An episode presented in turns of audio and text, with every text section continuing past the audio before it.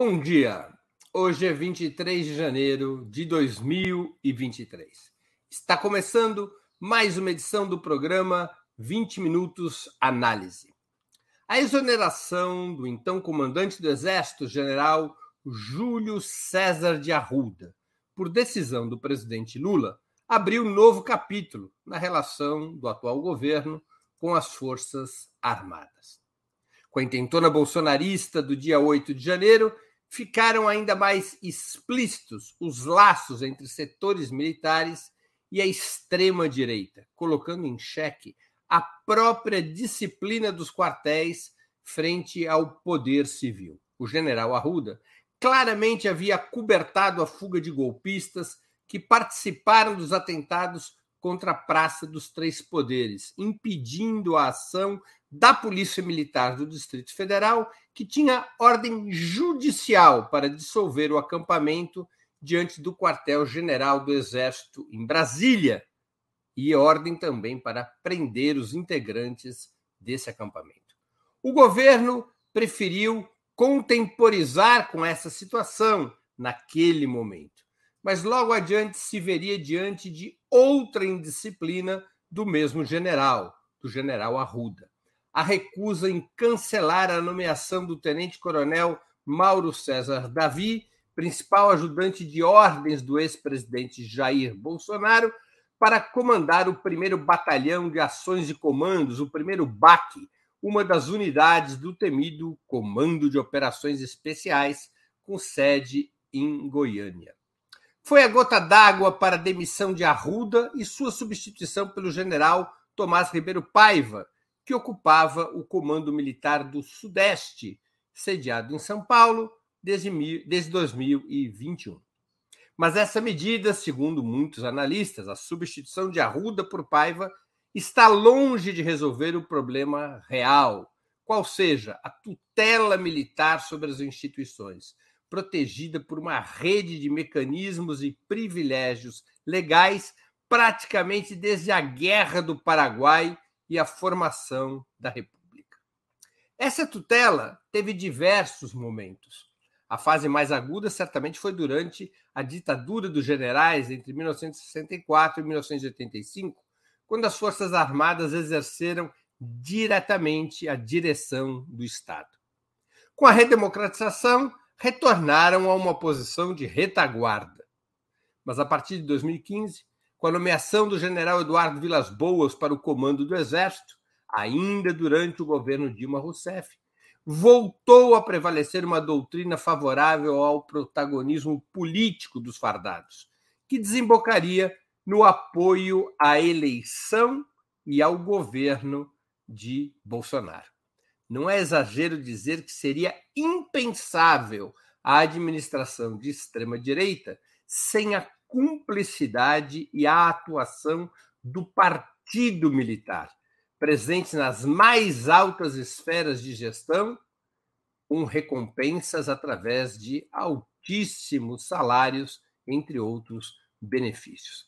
A troca de chefia no Exército é um passo adiante no enfrentamento a esse partido militar, um enfrentamento indispensável para recolher as Forças Armadas aos quartéis e promover sua desbolsonarização. No entanto, somente poderá se falar em superação dessa crise, segundo muitos analistas, quando forem enfrentadas as razões estruturais que permitiram essa nova etapa de intervenção militar na política.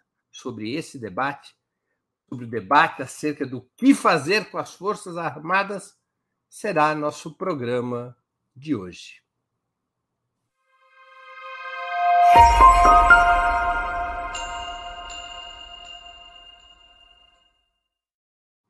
Antes de entrarmos propriamente no assunto titulado O que fazer com as Forças Armadas, é necessário que nós tenhamos uma leitura sobre qual é o problema real a ser enfrentado.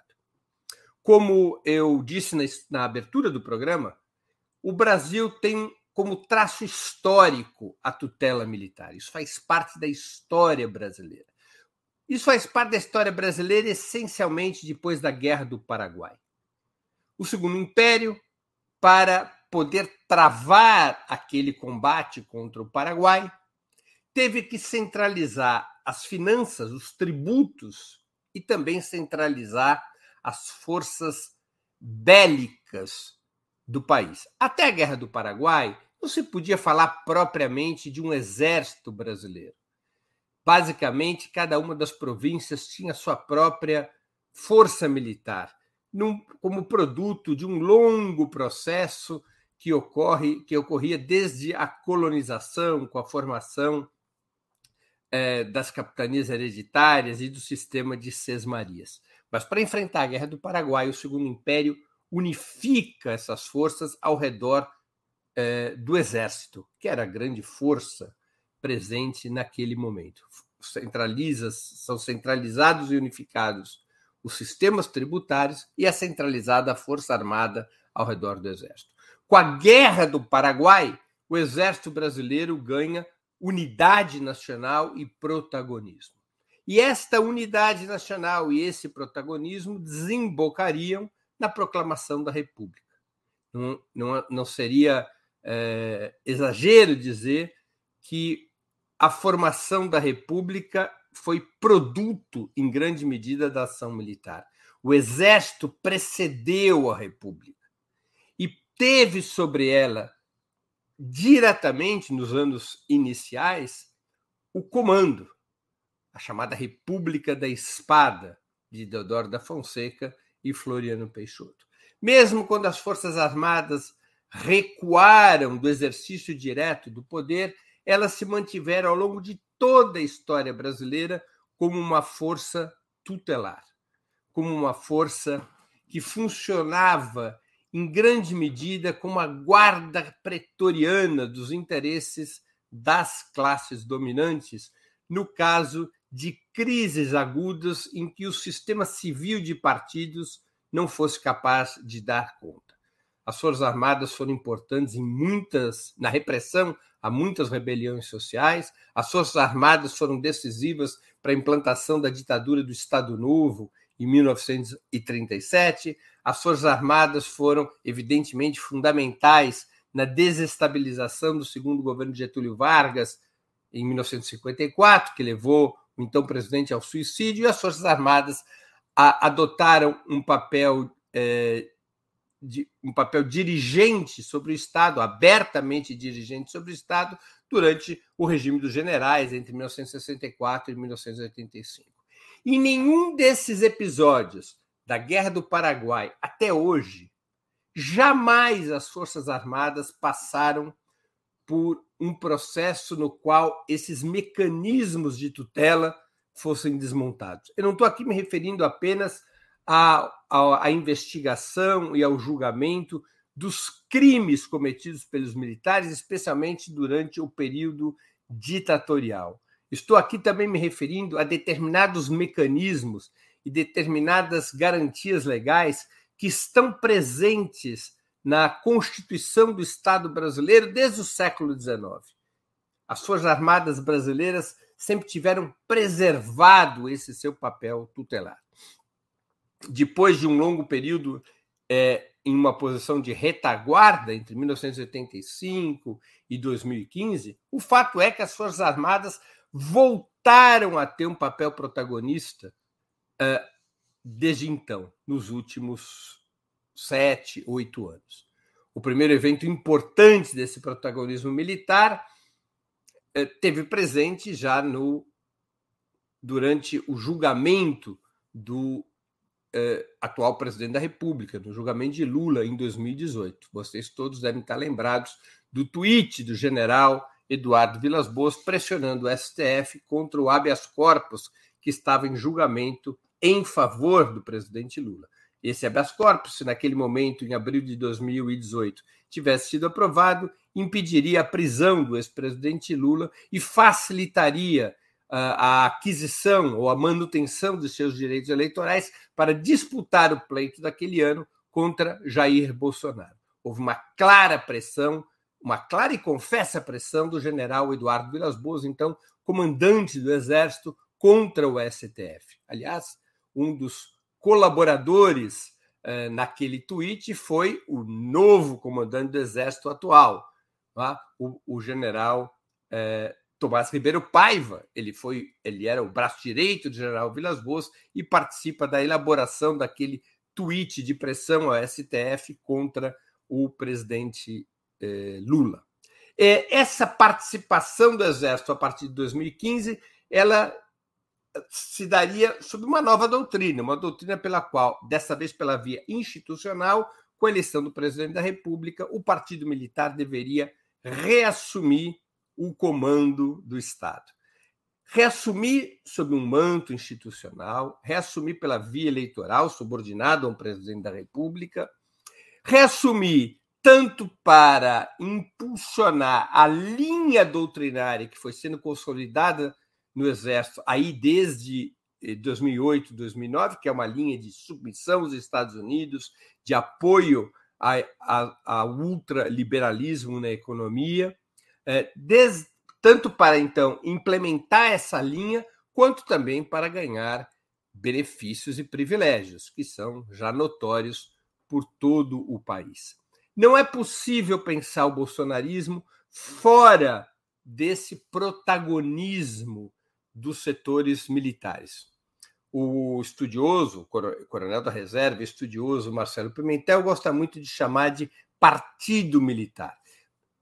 Ele utiliza essa expressão, que eu acho que é uma expressão interessante, porque não diz respeito a todas as Forças Armadas, mas determinados setores das Forças Armadas, especialmente dos oficiais superiores, que se organizam politicamente dentro da instituição para, através da instituição, eh, conduzirem a linha político-doutrinária na qual, a qual defendem, essa linha pró-imperialista, ultraliberal, que foi a marca registrada eh, do comando do Exército Brasileiro, especialmente depois de 2015. Embora já, já estivesse claro a fomentação dessa linha desde 2008, 2009, 2010, quando eh, emerge essa nova etapa, essa nova crise mundial do capitalismo e a, ocorre, vai ocorrendo uma reorganização da geopolítica mundial com a radicalização da polarização entre Estados Unidos e China.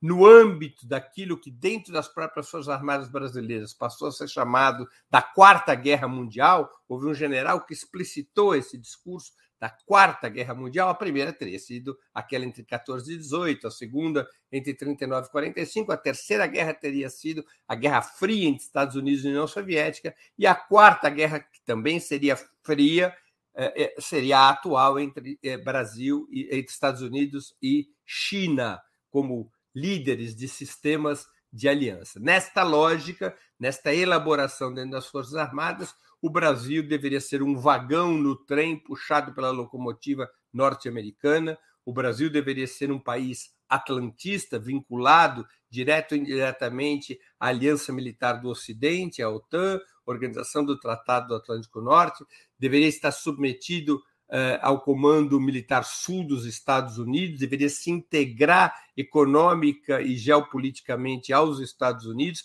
e aplicar no Brasil as fórmulas liberais mais radicais. Vai se consolidando dentro do Exército a ideia de que o Brasil não teria condições de um desenvolvimento autônomo e sustentado pela expansão do seu mercado interno e pela distribuição de renda e riqueza, como era o modelo advogado pelos governos Lula e Dilma, e que, ao contrário, somente seria possível o desenvolvimento do Brasil se ele tivesse atrelado aos fluxos internacionais de capitais, especialmente aqueles conduzidos ou liderados pelos Estados Unidos. A consolidação dessa linha doutrinária é, confluiria para uma doutrina de que, na situação brasileira pós-2014, o país somente poderia entrar nos eixos, de acordo com as concepções desses comandos militares, desse partido militar, se as Forças Armadas voltassem a ter um papel protagonista. E esse papel protagonista tornou-se possível com o apoio e a eleição de Jair Bolsonaro. É nesse momento, com a eleição de Bolsonaro, que as Forças Armadas retornam ao comando do Estado, embora indiretamente. De toda maneira, o Estado passa a estar inflado com Bolsonaro de milhares de quadros da ativa e da reserva, vindo das Forças Armadas, e o Partido Militar, repito aqui mais uma vez a expressão de Marcelo Pimentel, o Partido Militar é o eixo de poder fundamental de Bolsonaro durante toda a sua gestão. Há um contubérnio, há uma fusão de interesses, há uma inter-relação entre Jair Bolsonaro e os setores dirigentes das Forças Armadas brasileiras. E isso passou a ser um grande problema político. Não se trata apenas da tutela estrutural e histórica das Forças Armadas sobre o Estado, mas também da conformação de um partido militar de extrema direita, com ímpetos golpistas, como pudemos ver no dia 8 de janeiro, e pelo comportamento de generais como o ex-comandante do Exército, Júlio César de Arruda. Este é um problema dramático para o país.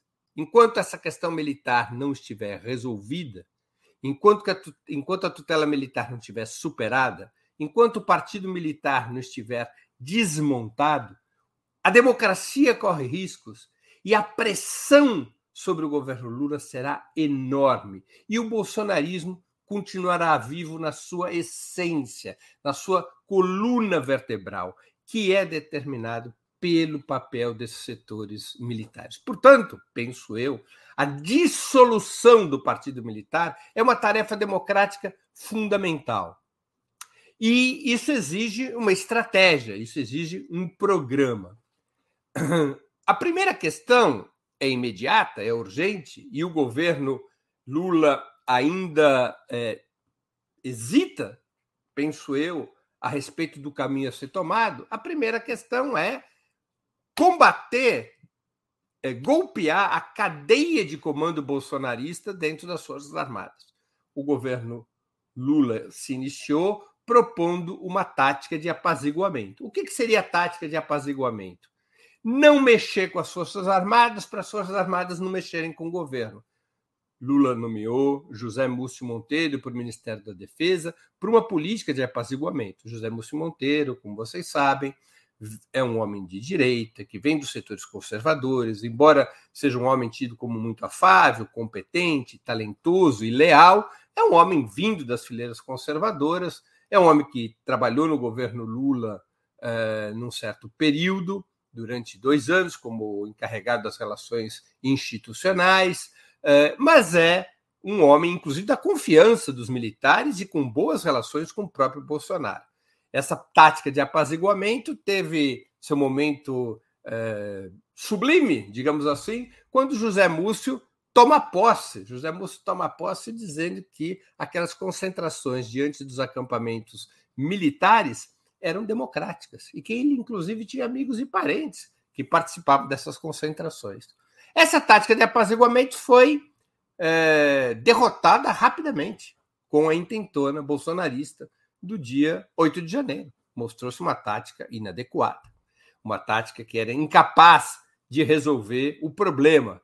O problema era muito maior do que aparentemente era caracterizado pela leitura feita pelo governo.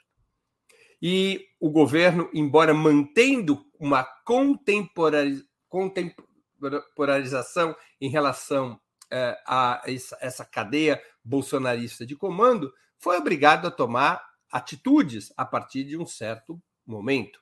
É, quero aqui registrar, como já o fiz na abertura do, do programa de hoje. Tá? É, no dia 8 de janeiro, quando tem a intentona bolsonarista, o general Júlio César de Arruda, comandante do Exército, ele impede a ação da PM do Distrito Federal.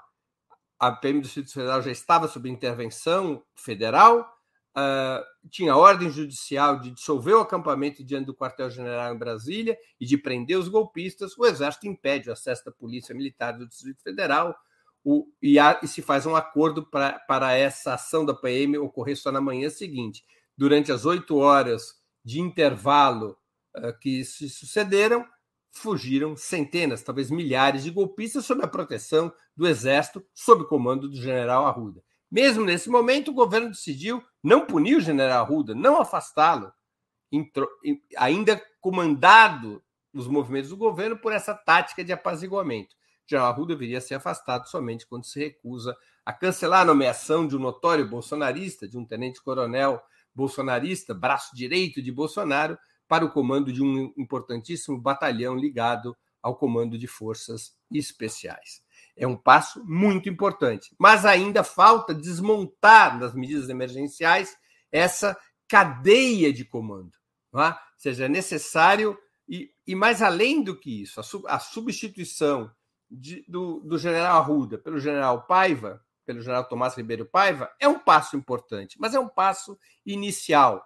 Seria necessário é, ter uma política mais ativa, segundo muitos analistas, para desmontar o peso do bolsonarismo muito forte na geração formada, na geração é, que ingressou no exército nos anos 70, forçar os mais antigos a irem para a reserva através da nomeação de generais, almirantes e brigadeiros mais novos, de promoção mais moderna, mais recente, para haver uma troca geracional e com isso ficar facilitado a, ficar facilitada a desbolsonarização das Forças Armadas, em especial do Exército. Mas, para além de mexer na cadeia de comando, que são medidas emergenciais, é necessário discutir a tutela militar. Ouvindo muitos especialistas, eu vou aqui citar o próprio Marcelo Pimentel, o ex-deputado José Genuíno, o professor Francisco Carlos eh, Teixeira, o professor Manuel Domingos, entre tantos outros, eh, nós podemos hoje visualizar um conjunto de medidas que poderiam conformar uma reforma militar. A análise que eu faço é que o fracasso da intentona bolsonarista no dia 8 de janeiro e a evidente cumplicidade de setores militares com o golpismo criou uma situação de debilidade das Forças Armadas. Nesse momento, esses setores militares golpistas estão fragilizados, não estão fortalecidos. Eles foram derrotados. Inclusive, foram derrotados com a, o alinhamento da Casa Branca contra o golpismo, que é uma raridade na América Latina e no Brasil. Essa situação no qual a sociedade, a comunidade internacional se colocam contra o golpismo, isolam o golpismo, cria as possibilidades, cria uma janela de oportunidade para enfrentar esse tema da tutela militar. E para isso é necessário um programa, e esse programa eh, tem sido eh, exposto por esses especialistas aos quais eu me referi. Eu vou tentar aqui apresentar uma síntese. Isso não quer dizer que os especialistas concordem todos com todos esses pontos, mas eu busquei fazer uma síntese para a gente ter claro o que, que poderia ser uma reforma militar.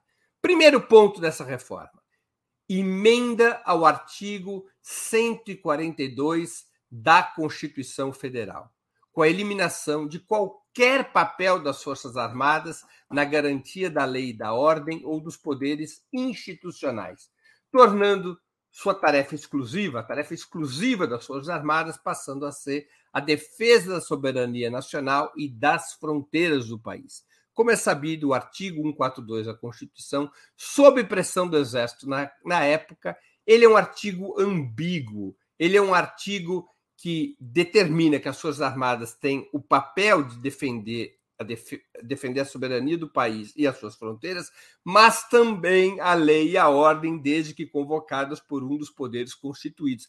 Cria uma espécie de cláusula de tutela das Forças Armadas sobre o Estado. E isso tem que acabar muito claramente através da emenda no artigo 142 da Constituição federal.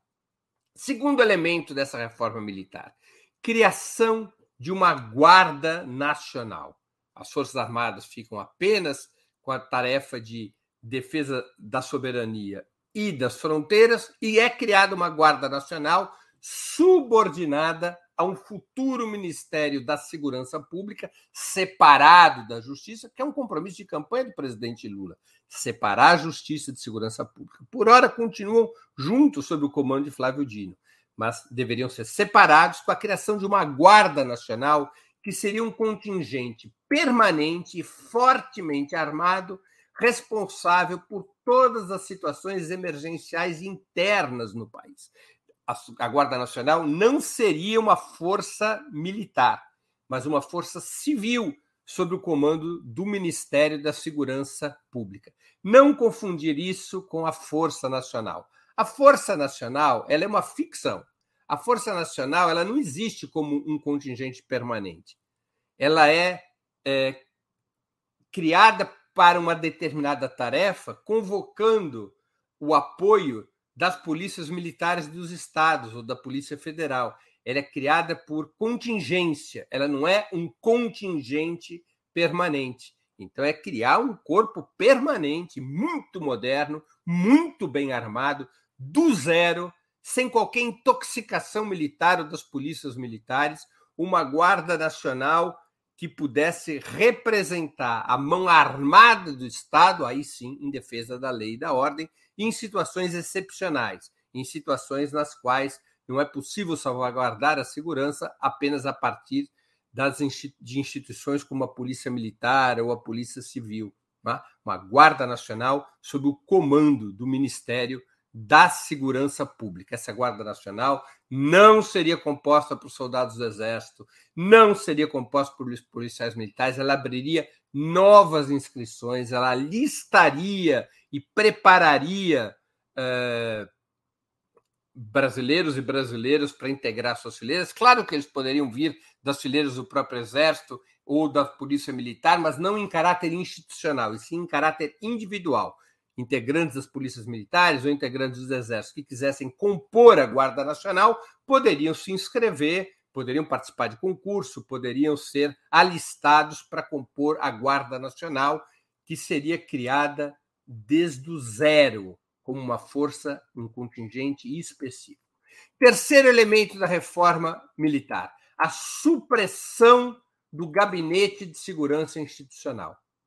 Os serviços nacionais de inteligência passariam a estar subordinados também ao Ministério da Segurança Pública. Aqui eu me refiro à ABIN, que tem que ser totalmente reformulada.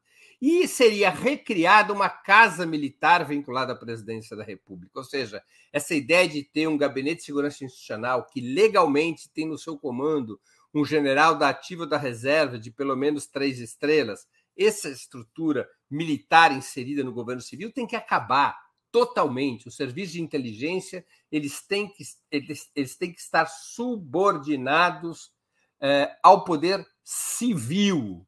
As agências de inteligência têm que estar subordinadas ao Poder Civil, ao Ministério da Segurança Pública ou diretamente à Presidência da República, que seria uma alternativa. E seria criada uma casa militar, como houve no passado, cuja função é, é servir, é, entre outras coisas, e garantir a segurança pessoal do presidente da República. Essa única e exclusiva tarefa, além de, digamos, é, elos com o Ministério da Defesa e com os próprios comando das forças.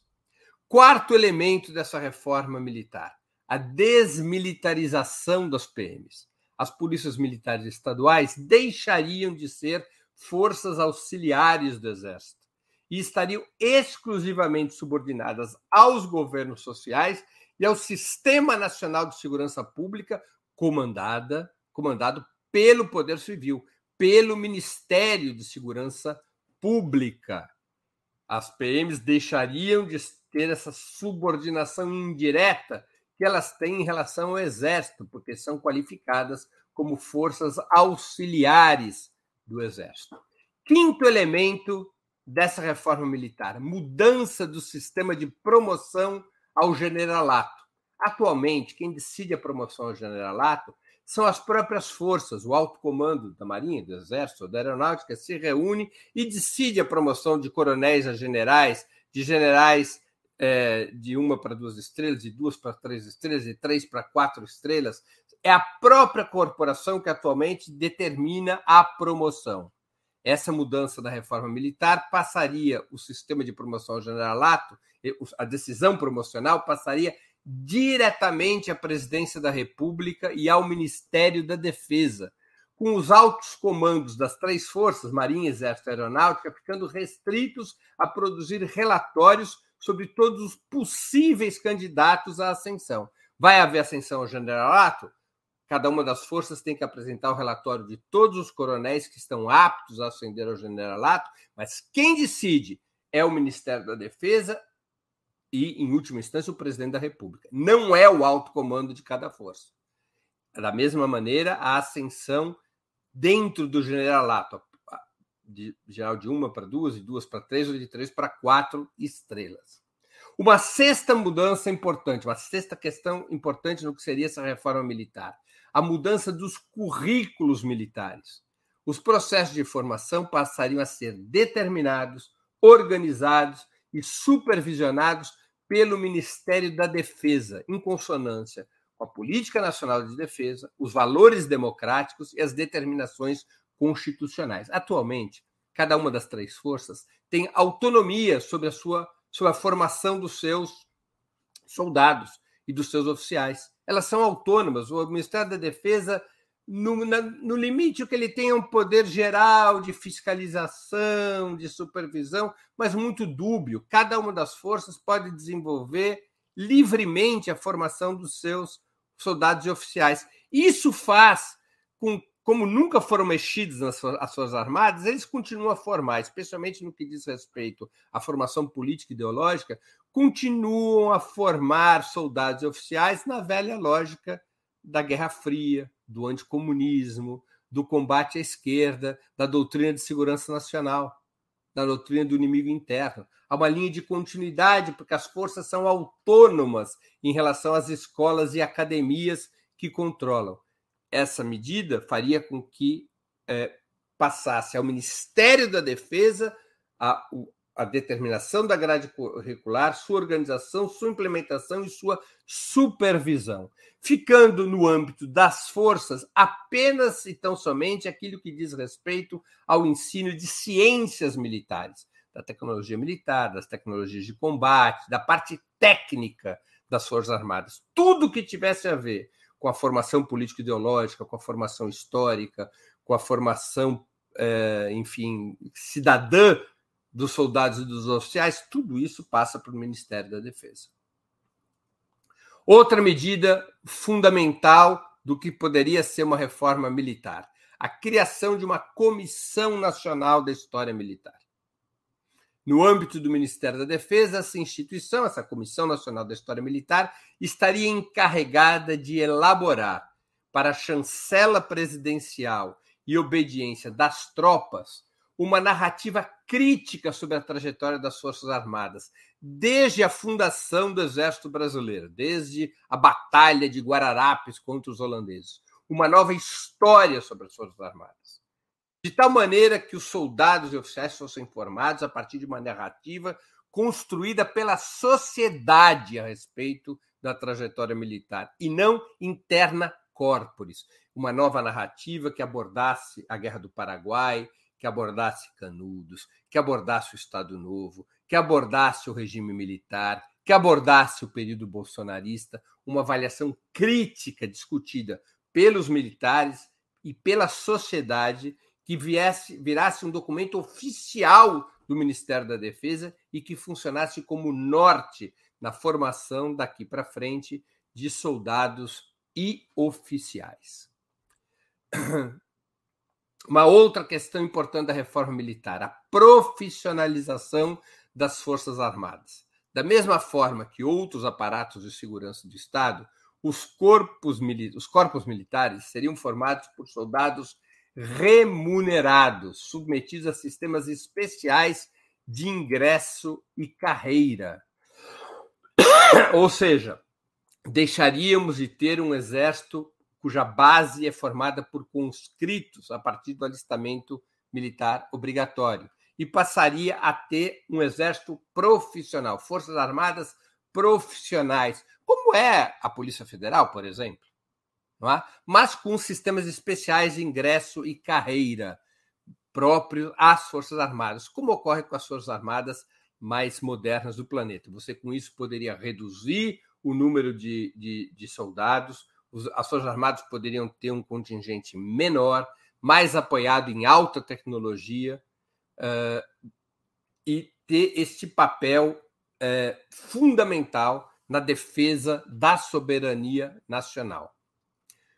Outra medida importante dentro da reforma militar, para além da profissionalização das Forças Armadas, que é a promoção de mulheres e negros adoção de políticas que impulsionem a diversificação de gênero e raça entre os oficiais, superiores das três forças com o fim das restrições promocionais. Hoje, nas Forças Armadas Brasileiras, e é diferente em cada uma das forças, pessoal, Exército, Marinha Aeronáutica, há muitas restrições às mulheres.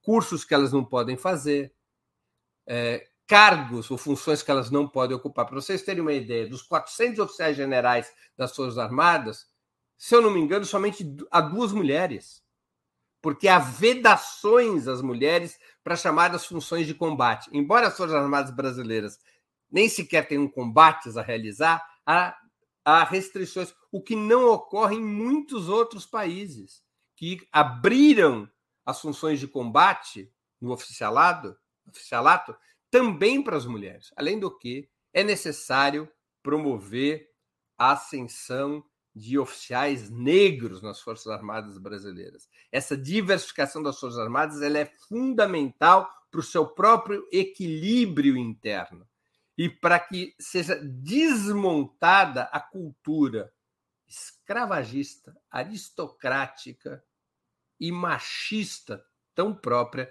das Forças Armadas. E, por fim, como um décimo ingrediente dessa reforma militar, o fim do serviço militar obrigatório a eliminação da conscrição, com a adoção do alistamento voluntário e a criação do serviço civil obrigatório. Aos 18 anos, ao invés do garoto ou da garota, porque isso deve valer para homens e mulheres, ao invés de fazer o alistamento obrigatório no serviço militar, faz o alistamento no serviço civil. Durante um ano, o garoto ou a garota vão prestar algum serviço público civil é, no país, no lugar, na cidade onde mora, e não mais um serviço militar. Esse serviço civil também seria remunerado como é remunerado o serviço militar obrigatório, mas não existiria mais o serviço militar obrigatório. Então, são esses 10 é, itens que dão corpo ao que poderia ser uma reforma militar. Eu volto a insistir.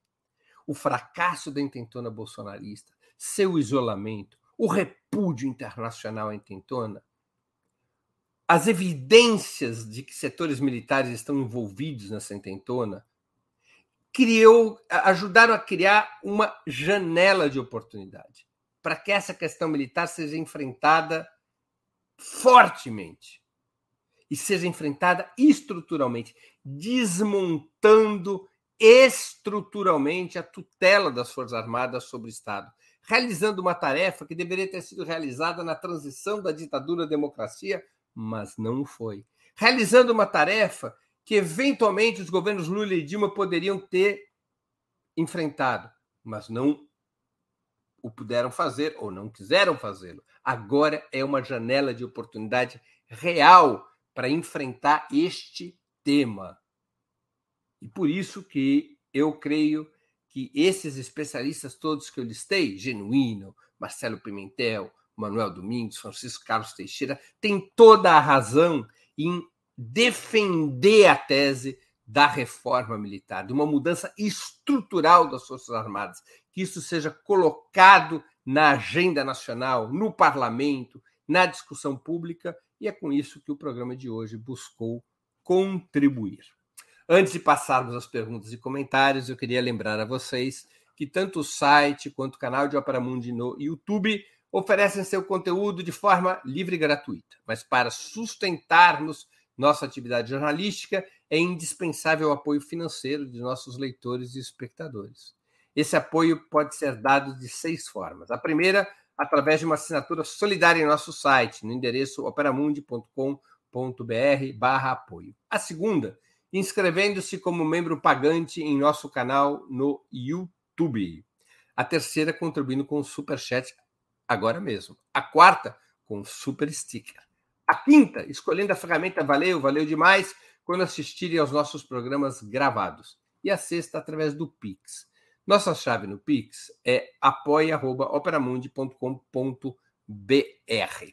Além dessas seis formas de colaboração, Lembre-se sempre de dar like, de clicar no sininho e de compartilhar nossos programas com seus amigos e nos seus grupos. Se ainda não estiver inscrito no canal de Opera Mundi no YouTube, faça-o agora mesmo. É, apenas o jornalismo independente oferece aos seus leitores e espectadores um jornalismo no qual a verdade se coloca acima de tudo. É este conteúdo oferecido pelo jornalismo independente, esse conteúdo fornecido por Opera Mundi, é essencial para a informação e para a batalha democrática. E esse jornalismo precisa do apoio financeiro de vocês para seguir adiante. Não importa qual valor se possa contribuir, qualquer valor é muito bem-vindo. E é essencial esse engajamento para poder enfrentar a imprensa de direita, a brutal concorrência com a imprensa de direita. Vamos então às perguntas e comentários de nossos espectadores e espectadoras. Pessoal, enquanto isso, vão contribuindo, super chat, super sticker, tornando-se membro do canal do Opera Mundi no YouTube, fazendo uma assinatura no nosso site e assim por diante. A gente precisa mesmo desse engajamento. Esse engajamento é o que fortalece a imprensa independente. Bora lá. O João Larizati, que é membro do canal há seis meses e contribuiu com superchat de cinco reais. Breno, que tal trazer as Forças Armadas para próximo da população? Colocar para trabalhar junto a projetos de governo, dando apoio logístico. Seria um início. Olha, Larizate, isso já é feito, é? em boa medida. Mas é necessário ter cuidado com isso. É necessário. É, isso está muito bem planejado, porque o grande problema a ser resolvido hoje, na minha opinião, não é a inserção das Forças Armadas em projetos públicos, mas a desinserção das Forças Armadas na vida política. Então, tem, isso tem que ser tratado com equilíbrio, na minha opinião. O Caê Cavalcante, que é membro do canal há dois meses, a desregulamentação de munições foi aceita passivamente pelo Exército com que propósito? Lula deve revogar essa desregulamentação? Olha, é, eu acho que o Lula deve revogar, ou seja, deve revogar todas as leis que favoreceram a posse de armas e munição pela população civil, leis essas muito típicas do período eh, Bolsonaro. Eu acho que o Exército não teve uma participação direta nessa discussão sobre desregula... desregulamentação das munições. Ele teve um papel passivo, ou seja, aceitou essa política eh, de Jair Bolsonaro embora essa política não tenha nascido, até onde eu conheço, dentro das Forças Armadas. Isso tem muito mais a ver com essa lógica ultraliberal que Bolsonaro usou para encantar setores das classes médias a respeito do direito à autodefesa, do direito a cada cidadão ter sua arma, ter sua pistola, ter o seu revólver, ter até mesmo seu fuzil, tanto na cidade quanto no campo as Forças Armadas Brasileiras tradicionalmente não veem com bons olhos essa disseminação de armamentos. Mas acredito que no caso do governo Bolsonaro eles tiveram um papel é, passivo. É, o João PS Luz, que é membro do canal há seis meses, há uma mudança da tática de Lula no que se refere às Forças Armadas? Olha, João, eu não sei se há propriamente uma mudança de tática já consolidada eu acho que ainda temos um momento aí de estudos e até de confusão. A tática que foi proposta no início, de apaziguamento, ela fracassou. Ela fracassou em uma semana. E passou a haver uma, um, elementos é, mais reativos na tática. A demissão do general Arruda é uma prova disso. Quer dizer, o governo estabeleceu linhas vermelhas. O Arruda ultrapassou seguidamente linhas vermelhas. A primeira no dia 8 de janeiro, quando bloqueou a ação da Polícia Militar do Distrito Federal. Por essa, é, é, por essa atitude, ele não foi punido, mas em seguida ele ultrapassou uma segunda linha vermelha, quando ele se recusou a cancelar a nomeação de um notório bolsonarista para o comando de um batalhão muito importante é, ligado ao Comando de Forças Especiais, sediado em, em Goiânia. E aí, quando ele se recusa a cancelar essa nomeação, vem a demissão dele. Ou seja, eu acho que o governo já está mais reativo. Não é mais aquela tática de apaziguamento que beirava a pasmaceira, aqueles elogios do José Múcio aos acampamentos, considerando os acampamentos manifestações democráticas. Acho que saiu dessa, dessa situação não é? Uh, e passou a ter uma atitude pelo menos mais reativa eu vejo com bons olhos a demissão do general Arruda. Isso não quer dizer que o novo general seja muito diferente do Arruda. Eu repito, esse general Tomás Ribeiro Paiva, novo comandante do Exército, ele recentemente fez um discurso em defesa do resultado eleitoral, em defesa da submissão das Forças Armadas ao poder civil. Isso é bom, isso é um traço positivo, tem que ser destacado, mas ele tem um histórico complicado. Ele participou da gestação da doutrina Vilas Boas, ele participou da operação que levou as Forças Armadas novamente a um papel protagonista uh, na vida política do país, não é? Então, é, não é uma substituição que resolve o problema, ou seja, ela, essa substituição é um primeiro passo, na minha opinião, para se buscar enfrentar esse problema. Né? Tem que ser aplaudido e apoiado, porque finalmente se deu um primeiro passo. E tem aquele velho ditado: toda grande, toda longa caminhada começa com o primeiro passo. Então, esse primeiro passo ele é importante e precisa ser é, apoiado. Mas sem enfrentar o âmago da questão, que é a tutela militar, nós não vamos ter uma superação do problema. Então, sobre isso, eu acho que o governo ainda não, pelo menos publicamente, o que, o que ocorre nos bastidores, na, no, nas estruturas internas do governo, eu não sei. Mas, ao menos publicamente, o governo não está emitindo sinais de que tem uma política militar clara no sentido de dissolver o partido militar e desmontar a tutela das Forças Armadas sobre o Estado. Não vejo uma política militar clara a esse respeito. Acho que a lógica geral ainda permanece ser a da convivência com essa tutela, uma convivência pactuada com essa tutela.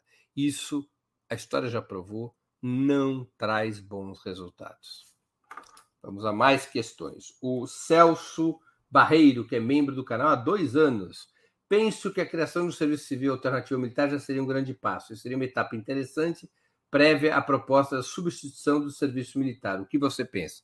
Celso, na, no elenco, na, na, nos 10 pontos de síntese de uma reforma militar que é proposta por vários especialistas, um dos 10 pontos é, diz respeito a isso, ou seja, ao fim do serviço militar obrigatório e sua substituição por um serviço civil obrigatório. Poderia haver uma etapa transitória de um serviço civil alternativo ao militar? Poderia. Também uma boa ideia, uma, uma espécie de transição até que se encerre o serviço militar obrigatório e se estabeleça em troca o serviço civil obrigatório. Teria um serviço civil alternativo. A pessoa poderia se alistar nas Forças Armadas ou se alistar no serviço civil alternativo. Seria uma boa ideia de transição, Celso. A Lucila Matos, que é membro do canal há dois meses. É, estão tentando aprovar duas CPIs, queria travar as pautas do governo. Tem outra maneira de investigar o golpe do dia 8 e as americanas? Olha, Lucila, não precisa de CPI para isso. CPI, a CPI não seria útil, poderia gerar confusão, problemas. Eu, te, eu acho que o presidente Lula tem toda a razão em ter desconfiança em relação a essa história de CPI, nesses casos. Porque as CPIs não têm instrumentos de investigação é, superiores àqueles que o Estado dispõe, que o governo dispõe. Né? Ou seja, o governo tem uma série de agências que podem investigar e estão investigando tanto a intentona do dia 8 quanto uh, o, a fraude, a brutal a, a fraude contábil de Lehman e seus sócios contra as lojas americanas. Não vejo por que precisaria de CPI. O Bruno Ribeiro, que contribui com superchats. Que tal tirar quartéis de cidades não estratégicas? Olha, Bruno, é uma questão mais técnica, não é? é a disponibilidade das forças militares brasileiras ela obedece a um plano de defesa do território nacional. Esse, esse plano faz com que, onde estiver as suas armadas, lá será um lugar estratégico, vai ter uma distribuição de fronteira.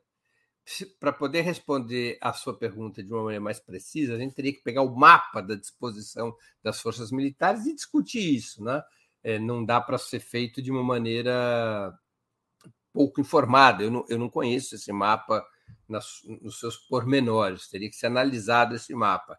Agora, eu acho que é, é fundamental é, uma distribuição geral de forças militares, especialmente pelas áreas fronteiriças. A maior parte eh, do contingente militar brasileiro ainda se concentra no sul do país. No sul é que tem as no sul é, é, e depois ali para a região é, das fronteiras secas até a região amazônica, porque é ali que se concentram as fronteiras brasileiras, né? Um exército que tem como papel principal defender as fronteiras vai concentrar o principal dos seus efetivos na fronteira. E aí vai ocupar cidades pequenas também, não é? Não é só grandes cidades, ou cidades estratégicas, o exemplo que você deu. É, você aqui está citando, o Bruno é, cita Caçapava, Taubaté e Pindamonhangaba. É que, na lógica, é, é, que é verdade que com a modernização das Forças Armadas isso tem que ser repensado. Eu acho que você tem razão, Bruno. Mas eu vou aqui chamar a atenção que a lógica da defesa nacional não é apenas fronteiriça, é também nos eixos de locomoção de eventuais tropas invasoras.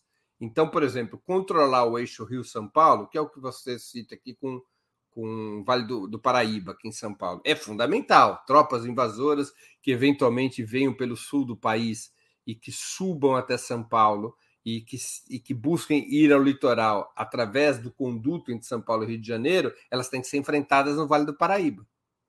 Então é normal que haja concentração de tropas no Vale do Paraíba dentro de um mapa no qual os serviços de infantaria, artilharia e blindados têm um papel decisivo. Agora, tudo isso pode ser repensado. Eu não sou um especialista nisso, não tenho informações pormenorizadas a esse respeito, mas eu entendo a lógica da distribuição atual. O controle do Vale do Paraíba é muito importante, o controle dos eixos que levam São Paulo ao sul, que levam do sul a São Paulo, do São Paulo ao centro-oeste, de São Paulo a Minas, são, são muito importantes. Né? O André Varela aqui comenta: o Partido Militar só irá desaparecer se houver uma reforma dos currículos militares. Penso que esse anticomunismo foi iniciado no War College, foi a fonte inspiradora da Escola Superior de Guerra. É um dos pontos também citado nesse, nesses 10 itens da reforma das Forças Armadas, quer dizer, o item do que os currículos militares deixam de ser elaborados e implementados de forma autônoma pelas forças e passem a ser estabelecidos e organizados pelo Ministério da Defesa segundo os valores democráticos, a submissão à ordem constitucional e a orientação emanada pelo Ministério da Defesa como poder civil. O poder civil tem que estabelecer qual a formação das Forças Armadas. As Forças Armadas não podem e não devem estabelecer qual é sua própria formação. O Celso Barreiro é, novamente contribui com superchat.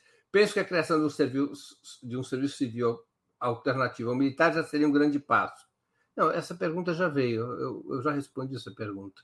Ele contribuiu de novo e fez a mesma pergunta, eu já havia citado a ela que, eu, que como uma fórmula transitória em, para a eliminação do serviço militar obrigatório e a construção de um serviço civil eh, obrigatório, seria adequado uma coisa transitória, um sistema transitório como esse, que era um serviço civil alternativo ao militar.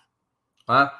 Eu acho que com isso eu passei a limpo todas as questões é, que me foram feitas dos membros do canal de Ópera Mundi no YouTube e daqueles que contribuíram com o Super Chat. Acho que nós chegamos aqui a todas as questões que haviam sido elencadas. Uh...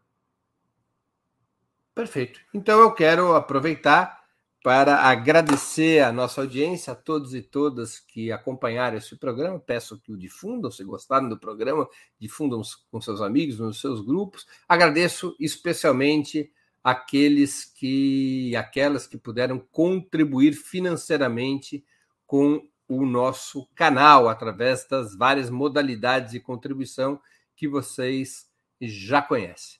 Agradeço de coração a participação de todos. Sem vocês, nosso trabalho não faria sentido e não seria possível. Um bom dia, uma boa tarde, uma boa noite a todos e todas que nos acompanharam.